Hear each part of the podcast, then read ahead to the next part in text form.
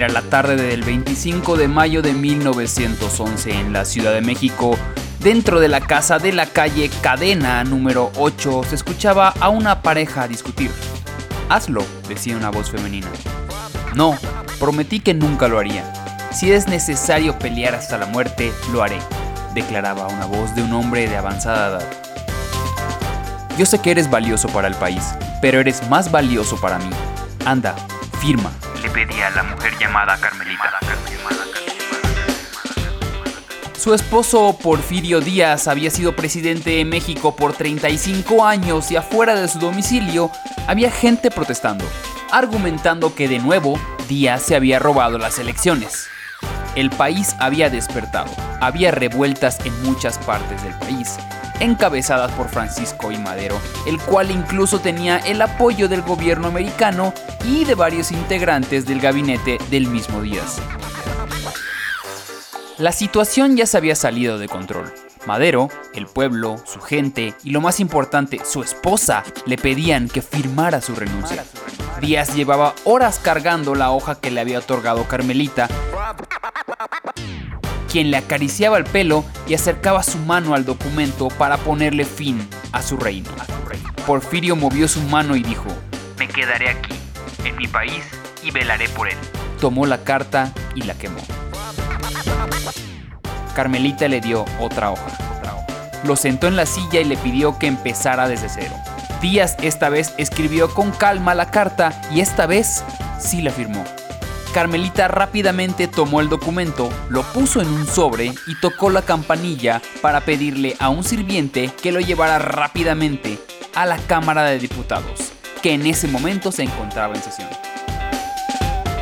Antes de que llegara el sirviente, Díaz logró arrebatarle la carta a su esposa. Discutieron por un rato, ella le rogaba que evitara una masacre. Díaz no soportó ver a su esposa llorar. Sacó la carta de su bolsillo, se lo entregó y se dejó caer en un sillón. Me iré a Oaxaca, dijo Díaz, mientras la carta era transportada a la Cámara de Diputados. A medianoche, Díaz cambió de opinión. Abrazó a su esposa y a su hijo y les dijo, por su seguridad me iré del país, pero Dios es testigo de que no quería hacerlo. México ha sido mi carga y la he llevado por 30 años, pero ahora ya no me quiere. Para evitarles mayores angustias, me iré calladamente. Esposa e hijo decidieron que lo acompañarían. A las 3.30 de la madrugada, la familia Díaz llenó dos automóviles con baúles y recorrieron por última vez la ciudad rumbo a su exilio en Francia, donde Porfirio Díaz moriría cuatro años después. Ya sabes cómo fue la independencia. La revolución. Y hasta la época actual. Ya conoces los héroes patrios. Un billón en español, un trillón en inglés. Pero nadie te ha platicado de estas anécdotas. Mexicanos provenientes del También centro, se dice que a partir ya sea la comida china la derrota de Porfirio Díaz, o el dar el Curiosidades de un México que tiene más de una realidad. Esta no es la historia que tú conoces. Esta es otra historia.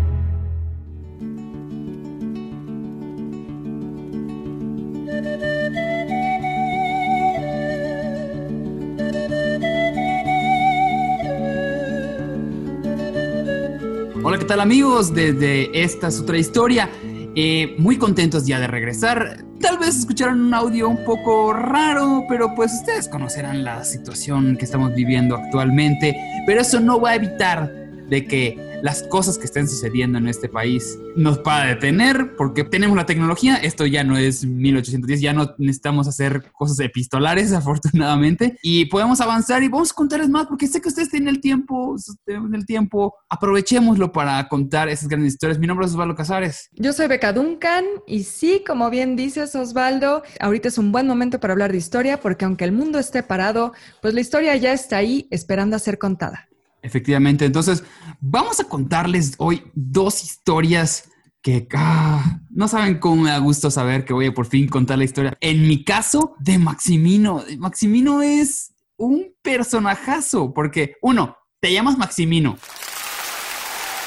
ya estás chido. Sí, bueno, ya de ahí, ajá, sí, Ya de ahí chido. sabes que vas a hacer grandes cosas. Sí, tu hermano es uno de los presidentes considerados más progresistas que han habido en, el país, que es Ávila Camacho. Mucha gente no está muy familiarizado con lo que hizo Ávila Camacho. Él fue de los primeros que después de que le pasan el trono, estaba México enrachadito como que con lana y creciendo y con edificios y Ávila Camacho hace muchas, muchas cosas en el país, pero mientras su hermano estaba haciendo un relajo, en, especialmente en la ciudad de Puebla. Y tú nos vas a contar de quién. Yo les voy a contar de los familiares incómodos de Madero, porque un poco la idea de este programa era hablar de esos personajes que todos tenemos en la familia. Todos tenemos el hermano, el tío, la oveja negra de quien no se quiere hablar en la cena de Navidad.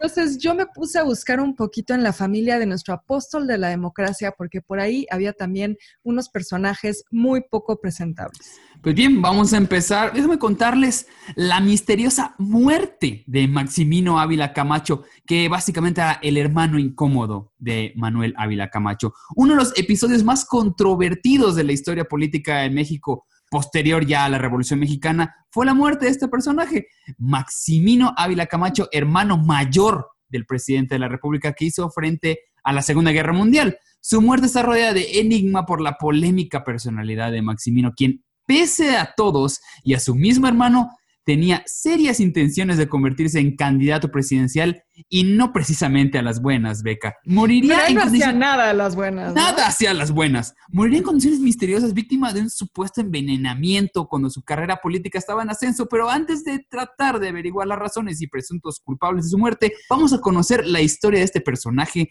a quien se le tachaba de ser un despiadado, un corrupto, un adicto a las mujeres y quienes llegaban a hablar mal de él pasaban por, por la guillotina. Fue también un seguidor de la fiesta brava y las carreras de los caballos. O sea, un mi rey con mucho poder, básicamente. En alguna ocasión, de hecho, un periodista lo llegó a comparar moral y físicamente con Mussolini. A ese nivel estaba Maximino Ávila Camacho. Pero bueno, son palabras mayores. ya estamos hablando de las mayores.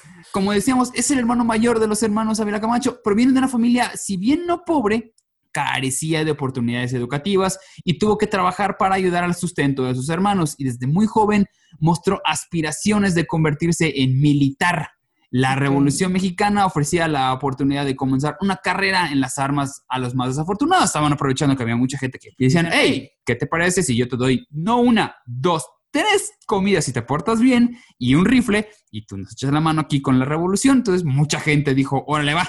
Entonces, así como acabó entrando a combatir los insurgentes. Bueno, según sus memorias, el mismo Francisco y Madero le ofreció una beca para ingresar a la escuela de aspirantes, misma que surgió la tropa que apoyó al cuartelazo de la decena trágica. Así que, ups, así como que eh, sin querer, Madero impulsó su propia muerte. O sea, ese güey le dio Sí. muchas oportunidades. Maximino abandonaría esta institución y se uniría a las filas que pelearon contra Victoriano Huerta cuando tenía apenas 21 años. Así iniciaría su larga carrera militar regresando a su natal Puebla, Estoy orgulloso de ser de mi Puebla, de esta tierra linda que bendijo Dios.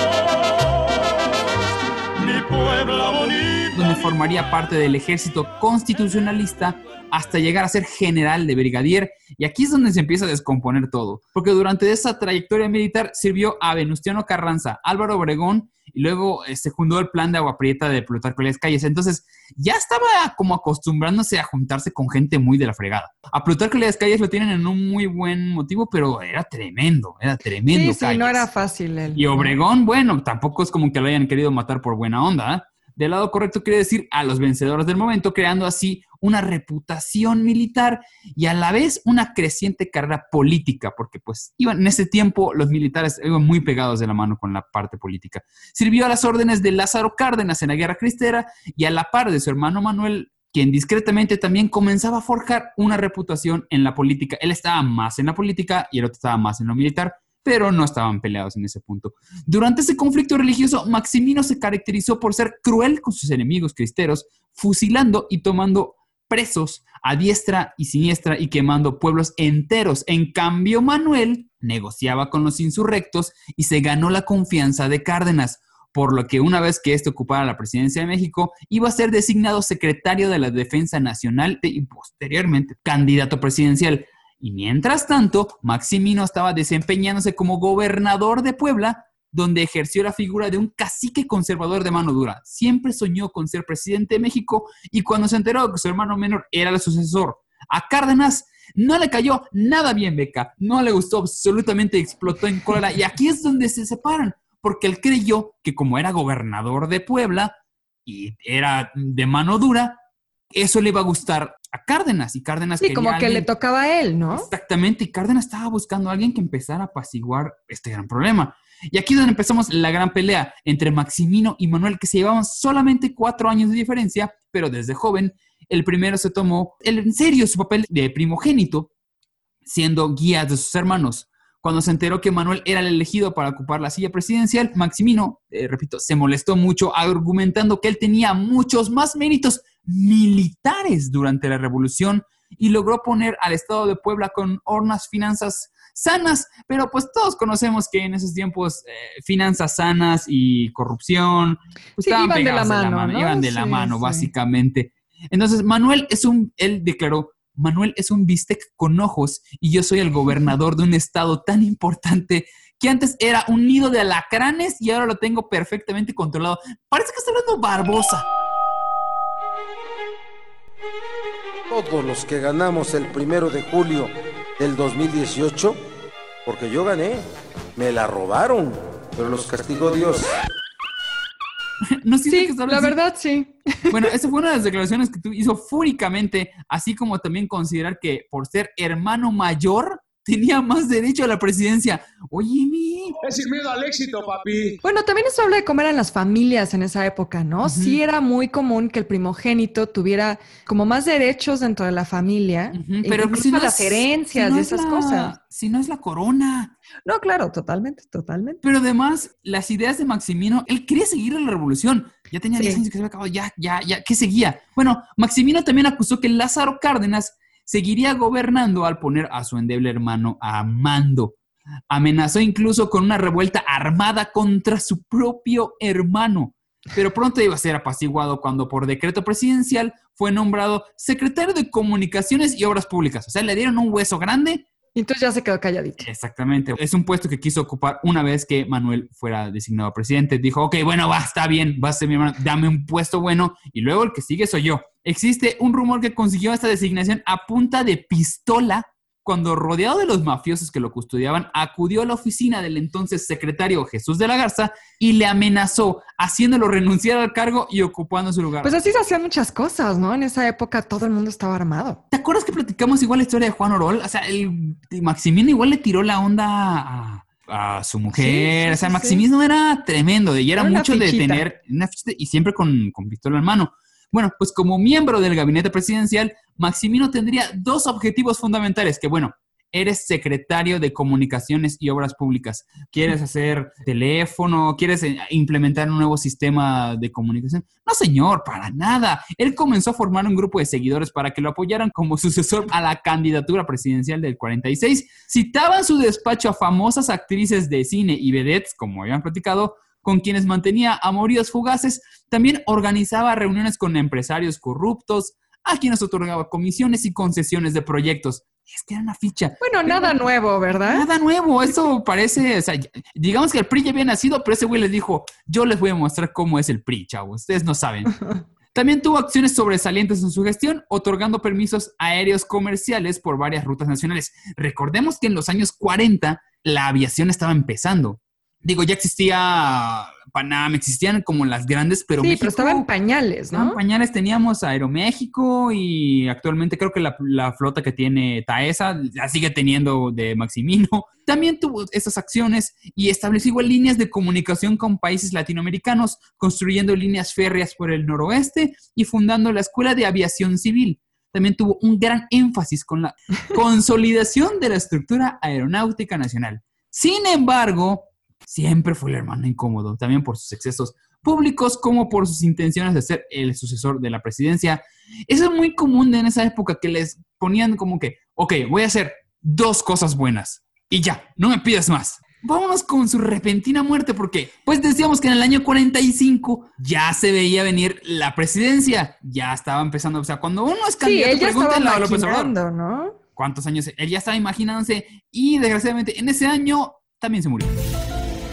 Maximino contaba con varios seguidores que él consideraba que le iban a apoyar cuando el momento indicado eran las elecciones. Sin embargo, en febrero fue invitado a una comida organizada por sus allegados en Atlixco hasta que comenzó a sentirse mal y abandonó el banquete. Fue ese mismo día a las 7 de la noche que se declararía muerto. La noticia se tomó por sorpresa a todos los conocidos y colaboradores de Maximino. La ciudad se paralizó, políticos, amigos, personas que estaban buscando hueso, familiares, todos se dieron cita para darle un último adiós. Fue necesario gasolina para la gran cantidad de coches que llegaban porque no sabían cómo moverlos y se hicieron corridas extras de autobuses para cubrir la demanda de asistencia. Se cancelaron eventos sociales, corridas de toros, funciones de cine y las iglesias replicaron sus campanas en honor al recién fallecido no quiero decir que signifique que sea una persona muy buena. El problema de este tipo de caciques, siento yo, les quita tanto al pueblo que apenas les da un poquito, les acaban dando las gracias. Entonces se convierten en estas personas como ídolos que dieron mucho que no hicieron nada. No, y además él realmente tenía una fama de ser un gángster, ¿no? Un O sea, gángster. tampoco es que realmente Sí. hiciera cosas muy buenas. Estoy seguro que si Al Capone se hubiera muerto, no en Alcatraz, sino en la ciudad, le hubieran llegado miles de personas, porque también los mafiosos hacen cosas para ser queridos, porque les gusta mucho tener a la gente cerca. Bueno, pronto comenzaron a surgir varias versiones conspiratorias sobre su muerte. Se decía que fue envenenado al tomar un vaso de agua mineral durante el banquete y otras que el micrófono en el que había pronunciado un discurso había veneno. Al ser un político rodeado de muchos contendientes, pues varios sospechosos fueron señalados como los autores de la muerte de Maximino. Y aquí te van los principales sospechosos de la muerte de Maximino. El primer sospechoso, Miguel Alemán. Ok. ¿Por qué? Porque había sido No le veo el perfil. No le veo el perfil. Bueno, recordemos que él, cuando acabó Ávila Camacho, entra Miguel Alemán. Por lo tanto, él fue el designado como el candidato Claro, oficial sí. a la presidencia Sí, sí. de las elecciones del 46 y conocía muy bien las aspiraciones de Maximino. Incluso este último publicó haber amenazado a Alemán con matarlo. El mismo Gonzalo S. Santos narra en sus memorias sus intenciones como el candidato oficial, señalándolo de maricón y asegurando que ya tenía todo listo para mandarlo a matar. El candidato se adelantaría y una vez muerto Maximino, Miguel Alemán se convertiría en el primer presidente civil de México, porque veníamos de una época donde todos los presidentes en la historia habían sido militares o generales o habían estado en Sí, la él es el primer licenciado, ¿no? Él es el primer licenciado. Tenemos igual a Jorge Vélez, que era un actor mexicano. La prensa llegó a señalarlo a, a esta persona como uno de los sospechosos por haber tenido un supuesto amorío con la viuda del general. Yo soy quien besa a tu esposa cuando te encuentras dormido. O sea, le estaba pedaleando la bicicleta Jorge Mm, Vélez ya, ya, a ya, Maximino. Entonces dijo, antes de que me mate a mí, pues mejor lo mato a él. Es un rumor que estuvo haciendo la prensa. Otro, Gonzalo S. Santos, el mismo personaje en el que Maximino confiaba que fue considerado, pues era su gran compa, pues también fue sospechoso. Esto al tratar de ser muy persuasivo pidiéndole que abandonara sus intenciones políticas. Al no lograrlo por la vía del diálogo, optó por el asesinato, ya que el mismo señor Santos le rendía más respeto al presidente Manuel Ávila Camacho, quien lo había promovido como gobernador de San Luis Potosí. O sea, es un personaje interesante, Santos, porque lo puso Manuel Ávila Camacho a su lado para vigilarlo todo el tiempo. Entonces, Gonzalo S. Santos también le interesaba tener poder. Entonces le dan San Luis Potosí, le dan como esas partes y le iba diciendo, güey, vete calmando Maximino. Y como no se calmó, pues le dieron crán. Pero Beca, el principal sospechoso de la muerte de Maximino Ávila Camacho se llama Manuel Ávila Camacho, su propio Ok, hermano. plot twist. Exactamente, ya que al ser calidad de presidente, pues era el hombre más poderoso de México, como debe ser. Los constantes excesos de su hermano, así como su insistencia de ser sucesor en el poder presidencial, fueron un dolor de cabeza para Manuel. Para cortar esas aspiraciones, Gonzalo S. Santos, compadre de Manuel, para eso lo manda, para entrarlo en razón. Sin mucho éxito y al verlo como una provocación, Maximino aseguró que no dejaría sus aspiraciones políticas, asegurando que sería un mejor presidente que su hermano. Mm, eso duele, ¿no? Eso duele. Pese a ser hermano del presidente, pues no hubo ninguna investigación oficial del asesinato, porque pues podía, estaba muy rara esa muerte. Maximino presentaba un muy mal estado de salud. En una de sus visitas a Estados Unidos y en calidad de secretario, se le diagnosticó diabetes y en los últimos años de sus giras se habían visto interrumpidas o pospuestas tomando largos periodos vacacionales. O sea, también, también así y además le, gustaba el trago, ¿no? sí, bastante tuvieron tren de vida muy sano. Tenía su rodilla derecha completamente muy mal, de una herida que no había sanado, y padecía frecuentes mareos y vómitos. La causa oficial de su muerte es un ataque al corazón. El mm. día de su muerte, una vez retirado del evento al que asistió, se dirigió a una de sus casas en Puebla, donde solamente tomó una aspirina y se retiró a descansar, para pronto sufrir una fuerte hemorragia que lo hizo perder el conocimiento y luego ser declarado muerto. Así que probablemente su repentino fallecimiento se debe a causas naturales, aunque sería muy aventurado no considerar que en el tope de su carrera Maximino no fuera un estorbo para más de sus enemigos y haya muerto de unas circunstancias tal vez que nunca descubriremos, Beca. Qué historia, es, es increíble pensar que se pueda morir el, el, hermano del presidente en circunstancias tan raras y nadie haya investigado, ¿no? La posibilidad de que esta riña familiar se haya llevado demasiado lejos. Es que es demasiada coincidencia, ¿sabes? Como que él es el hermano incómodo, no vas a permitir que nadie más sea presidente. Todo el trabajo que ya había hecho su hermano Ávila Camacho para empezar a crear este país en vías de desarrollo cuando íbamos a nacer como un país en vías de desarrollo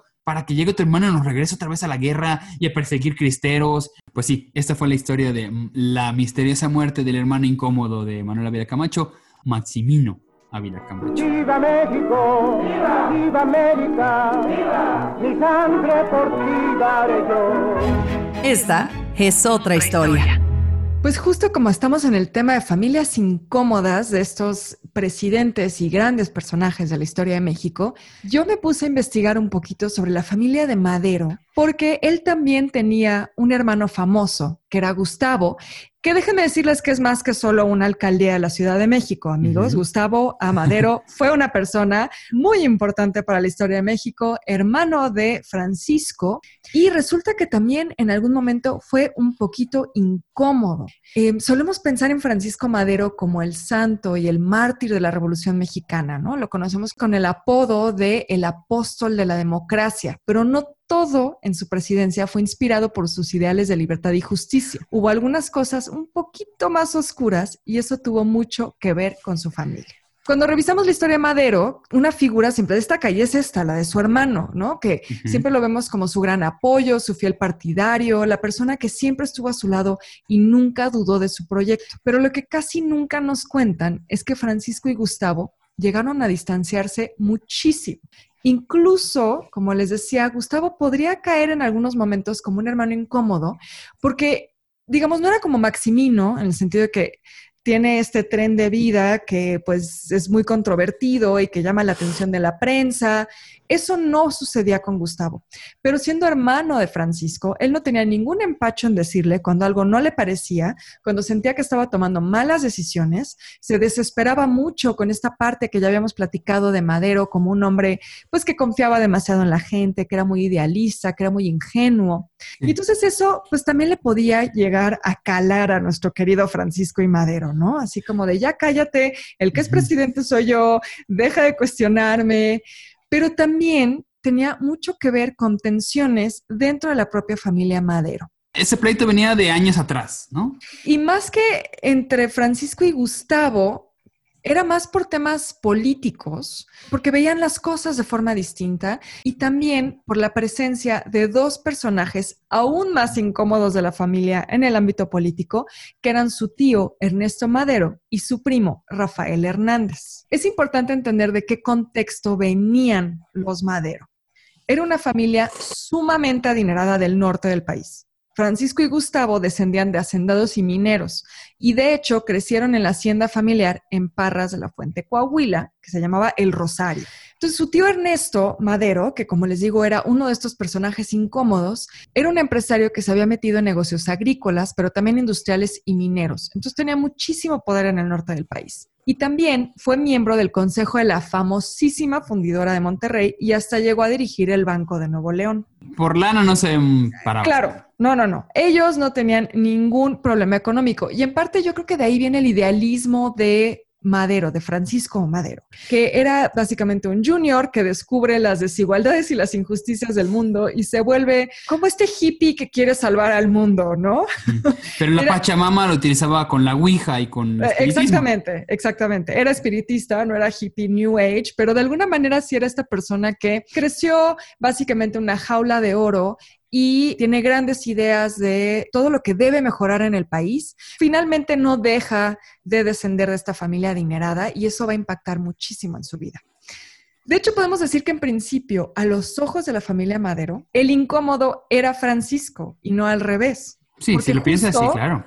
Claro, era este personaje que se le salió del huacal y quería derrocar al gobierno que tanto les había beneficiado. Entonces, fuera de Gustavo, la familia de Madero no apoyó su campaña electoral y mucho menos el levantamiento en armas del movimiento revolucionario. Estaban igual de escandalizados que todas las familias de élite. O sea, ya me los imagino perfecto a sus tías agarrándose las perlas y a sus tíos diciendo, pero qué barbaridad. Lo más sorprendente de toda esta historia es que a pesar de eso, Madero decidió incorporar a estos personajes de su familia a su gabinete cuando al fin tomó la Ay, no. país en 1911. Es que luego las familias tan incómodas ya no saben cómo quitárselas de encima, ¿sabes? Claro, y bueno, también ahí había varias cosas del contexto del momento, ¿no? Ernesto Madero, les digo que era su tío, lo nombró secretario de Hacienda y Rafael Hernández, su primo, fue secretario de Fomento y después de Gobernación. Entonces estaban Ah. metidísimos. Pero como les digo, tiene mucho que ver con el contexto del momento, porque la idea de Francisco Madero era tratar de armar un gobierno que pudiera conciliar a ambos lados. Por un lado, yo creo que claro que se sentía mal de que su familia no lo apoyó nunca en su causa, pero a la hora de estar en el poder dijo, bueno, hay que pacificar el país y si tienes algunos revolucionarios en el gobierno, pero también un par de porfiristas, entonces puedes tener contentos a todos. Esa era un poco su lógica. Los porfiristas que él tenía cerca, pues era su propia familia.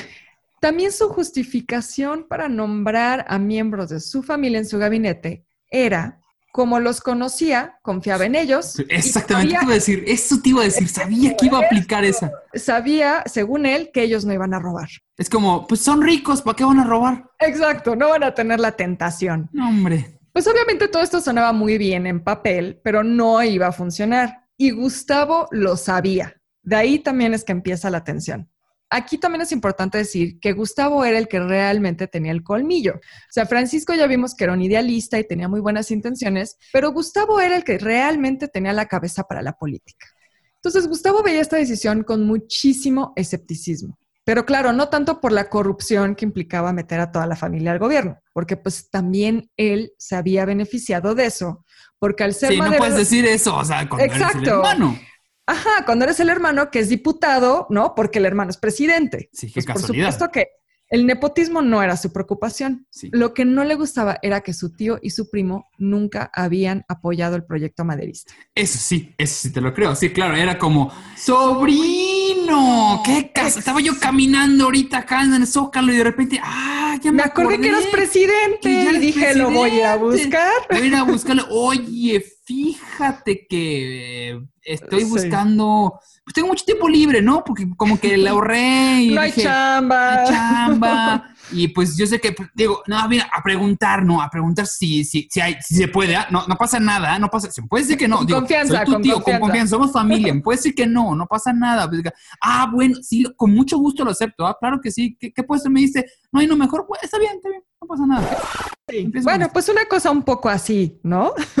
y obviamente a Gustavo le molestaba muchísimo porque él sí había apoyado a Francisco en todo el proceso. De hecho, Gustavo, pues como sabemos, va a morir a su lado. Va a morir en la emboscada que les hace Huerta. Pues sí puedo entender que esté molesto, que esté desesperado, que también siente un poquito de celitos, ¿no? Así de a ver qué pasó, yo sí estuve contigo todo este tiempo y de pronto llega el tío incómodo y le das el puestazo al secretario de Hacienda.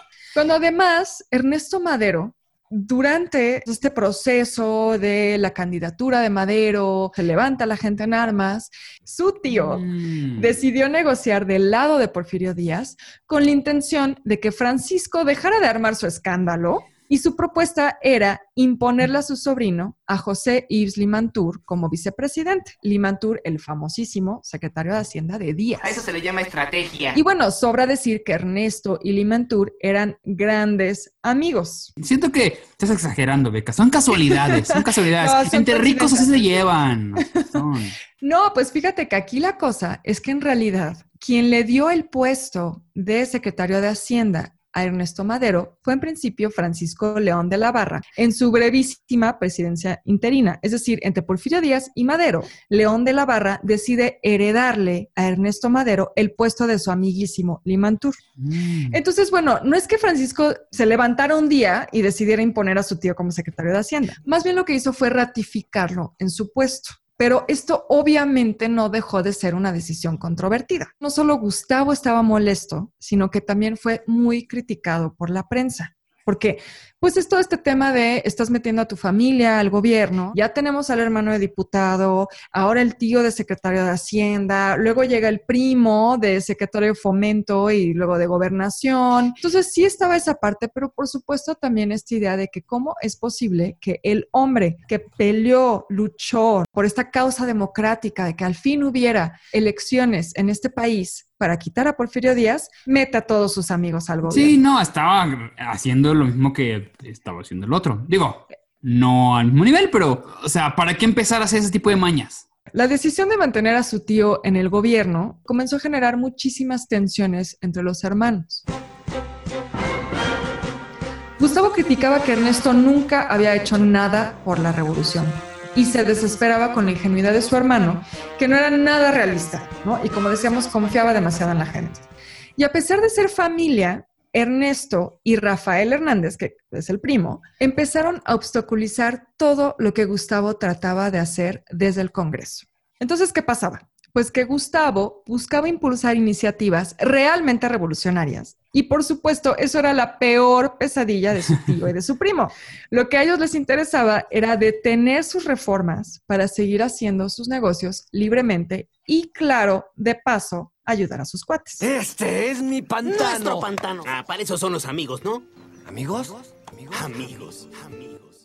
El tema es que a pesar de lo mucho que Gustavo se quejaba de la situación y la criticaba, eh, incluso hay una carta en la que le dice a su esposa que pues no entiende qué hacen ahí estos personajes, que nunca hicieron nada por apoyar la revolución ni apoyar a Francisco. A pesar de todo eso, la insistencia de, de Madero, de Francisco Madero, de dejar a su tío en el puesto, sí nos hace cuestionarnos muchas cosas. No sabemos realmente de dónde venía la confianza de Francisco en su tío. Podría ser que se diera cuenta que al haber sido un banquero y un empresario muy exitoso, Ernesto sabría llevar las finanzas del país muy bien y mantener la estabilidad económica. Eso es pensando bien.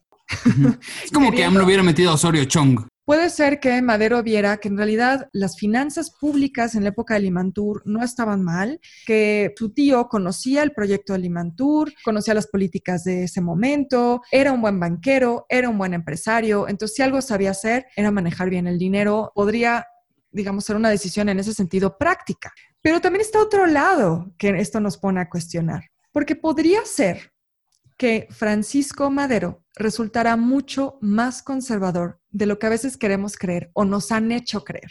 Y que en realidad el verdadero revolucionario en esa familia haya sido Gustavo Madero. Porque él es el que realmente estaba impulsando reformas revolucionarias desde el Congreso y los otros Maderos lo obstaculizaban. Francisco sabía, como dices, hablarle a la gente, era este idealista que, que, pues por algo tiene el nombre de apóstol, ¿no? Era una persona que sabía mover a la gente, que tenía la oratoria necesaria y que de hecho el propio Gustavo sabía que no la tenía, porque precisamente en las cartas a su esposa eh, Carolina, que están publicadas, si a alguien le interesa buscarlas, él justo le escribe un día de un discurso que tiene que dar unos, unos días antes de la escena trágica de que murieran los dos hermanos, lo que le cuenta es cómo hubo un banquete en su honor, porque en ese momento Gustavo se iba a ir como embajador y le piden que diga unas palabras y él había preparado un discurso, pero justo le escribe a su esposa como de, ay, chin, no lo habré hecho mal, siento que no soy bueno hablando en público, no soy un buen orador, pero bueno, traté de ser honesto con lo que dije. O sea, vemos que eso también era algo que al propio Gustavo le preocupaba. Justo era como, por eso como hermanos, como dupla, funcionaron muy bien, porque Gustavo tenía la mente política, tenía el colmillo, sabía, eh, por ejemplo, cuando alguien lo iba a traicionar, porque él es el que le dice a Francisco que Huerta está a punto de hacerles una, una, emboscada. Ya lo habían encarcelado. Y Francisco es como esta figura que tiene más el carisma para ser un, líder, pero justo cae un poco en la ingenuidad y, y, le falta como esa mente tan suspicaz que tenía Gustavo. Eso es un poco cómo se dieron las vicisitudes de esta familia Madero en el poder. Ya sabemos cómo va a terminar esta historia, esta emboscada huertista, el asesinato de ambos hermanos. Pero lo interesante aquí era contar la otra historia, ¿no? De cómo están las mejores con, familias. ¿Sabemos qué pasó con esos parientes? Eh, Ernesto Madero murió hasta los años 50. Él vivió feliz el resto de sus años tuvo una vida larga, sabía moverse bien y además no es que le faltara dinero, él era un rico empresario del norte, así que pues después del asesinato de sus sobrinos, pues él muy campantemente pudo regresar a sus negocios. ¿no? Ah, pues perfecto. Pero bueno, ahí lo tienen, hasta en las mejores familias hay frijolitos en el arroz y pensar que Madero, este personaje casi mesiánico incluso de la historia mexicana, el que viene a salvarnos del tirano Díaz, pues tenía también unos lados un poco oscuros y que nos hace cuestionar mucho sobre cuáles eran sus verdaderas convicciones políticas.